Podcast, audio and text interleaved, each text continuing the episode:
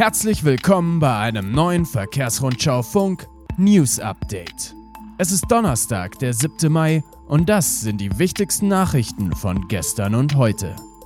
Verkehrsausschuss will Mautbefreiung für Erdgas-Lkw bis Ende 2023. IAA-Nutzfahrzeuge in Hannover für dieses Jahr abgesagt. Und Geschäftslage im Transportgewerbe bereits vor Corona stark rückläufig. Verkehrsausschuss will Mautbefreiung für Erdgas-Lkw. Der Verkehrsausschuss des Deutschen Bundestags hat empfohlen, die seit 2019 geltende Mautbefreiung für Erdgas-Lkw bis zum 31. Dezember 2023 zu verlängern. Darüber informierte gestern die Brancheninitiative Zukunft Erdgas. In den kommenden Wochen werden Bundestag und Bundesrat demnach über die Beschlussempfehlung des Ausschusses abstimmen. Seit dem Start der Staatsbeihilfen im vergangenen Jahr wurden 1421 Anträge zur Förderung von LNG-Lkw und über 430 für CNG-Lkw gestellt, teilte Zukunft Erdgas mit. Die fünf großen Logistikverbände lobten die Mautempfehlung als einen wichtigen Schritt hin zu mehr Planungssicherheit für Investitionen in alternative Antriebe. Der Einsatz von CNG und LNG liefere als derzeit einzige am Markt verfügbare Dieselalternative für schwere Nutzfahrzeuge einen Beitrag zur Reduzierung der CO2-Emissionen im Verkehrssektor. Um die für 2030 gesetzlichen Klimaziele zu erreichen, seien laut den Verbänden jedoch noch weitere Antriebstechnologien erforderlich. IAA-Nutzfahrzeuge in Hannover für dieses Jahr abgesagt.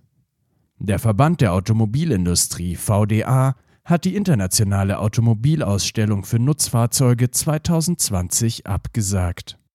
Die wichtigste Branchenmesse für Lkw und Transporter sollte eigentlich vom 24. bis 30. September in Hannover stattfinden. Als Grund nannte der VDA die gesundheitlichen Risiken der Corona-Pandemie und die damit verbundenen Maßnahmen zu ihrer Eindämmung. Die nächste IAA-Nutzfahrzeuge soll im September 2022 stattfinden. Geschäftslage im Transportgewerbe bereits vor Corona stark rückläufig. Laut der Konjunkturanalyse des Bundesverbands Güterverkehr, Logistik und Entsorgung hat sich die Geschäftslage bei den Unternehmen im deutschen Straßengüterverkehr im vierten Quartal 2019 auch ohne Corona deutlich verschlechtert. Der BGL befragte dafür insgesamt 356 Unternehmen, 74,7 Prozent davon antworteten.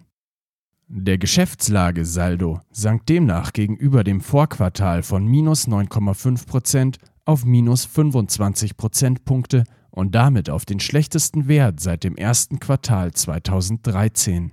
Ein Drittel der Unternehmen bewerteten ihr Betriebsergebnis als schlecht und 15,5 Prozent waren mit einer gesunkenen Zahlungsmoral ihrer Kunden konfrontiert. Kabotageverstöße im ersten Quartal auf dem Niveau des Vorjahrs. Das Bundesamt für Güterverkehr hat im ersten Quartal dieses Jahres insgesamt 264 Bußgeldbescheide wegen Kabotageverstößen erlassen. Das teilte Verkehrsstaatssekretär Enak Ferlemann auf eine Frage des grünen Verkehrsexperten Matthias Gastl hin mit. Das entspricht grob den Zahlen des Jahres 2019, als pro Quartal im Durchschnitt 279 Bußgelder verhängt wurden. Allerdings lag die Gesamtsumme der Bußgelder im ersten Quartal dieses Jahres mit knapp 560.000 Euro um rund 10 Prozent höher als im Durchschnitt des Vorjahres.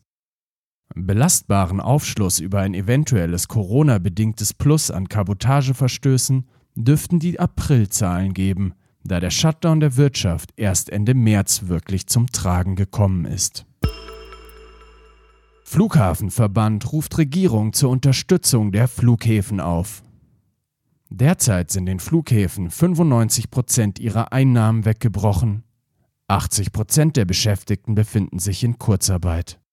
Zu diesem Ergebnis kommt der Verband der Arbeitsgemeinschaft deutscher Verkehrsflughäfen und ruft deshalb die Bundesregierung zur Unterstützung der Flughäfen auf. Jeden Monat fallen Vorhaltekosten von 170 Millionen Euro zur Aufrechterhaltung der Betriebsbereitschaft an, so der ADV. Konkret fordert der Verband deshalb, dass den Flughäfen zumindest die Vorhaltekosten für ihre Betriebsbereitschaft erstattet werden. Damit verbunden sei, dass die Flughäfen Zugang zu den Sonderkreditprogrammen der Kreditanstalt für Wiederaufbau KfW und der Länder erhielten. Astre fordert starkes Europa statt nationale Alleingänge. Die geschlossenen Grenzen innerhalb der EU sorgen nicht nur für Behinderungen im Warenverkehr, sondern tragen auch dazu bei, das europäische Miteinander zu gefährden. So lautet die Meinung des Logistiknetzwerks Astre. Fälle von Vorbehalten gegenüber Fahrern anderer Nationalitäten bei der B- oder Entladung häufen sich laut dem Netzwerk und würden belegen, dass teilweise eine Stimmung des Misstrauens herrsche. Die Astre Dach als Landesgesellschaft des Europäischen Logistiknetzwerks unterstreicht deshalb, wie wichtig gerade jetzt ein gemeinsames Vorgehen sei. Wörtlich Es ist nicht hinnehmbar, dass aufgrund der Nationalität eine andere Behandlung an der Laderampe erfolgt, dass Aussteigen untersagt wird und längere Wartezeiten in Kauf genommen werden müssen, sagte Geschäftsführer Ulf Tonne. Das war's für heute. Vielen Dank fürs Zuhören. Wir hören uns am Wochenende wieder. Hier mit einem Spezial. Thema Karriere und Gehalt in der Krise. Dazu haben wir mit einem Spediteur und mit der auf Logistikberufe spezialisierten Jobvermittlungsplattform Birdie Match gesprochen. Redaktion für diese Ausgabe führte Stefanie Noll. Redaktionsschluss war 17 Uhr. Mein Name ist Michael Pilzweger und ich wünsche Ihnen gute Teamarbeit.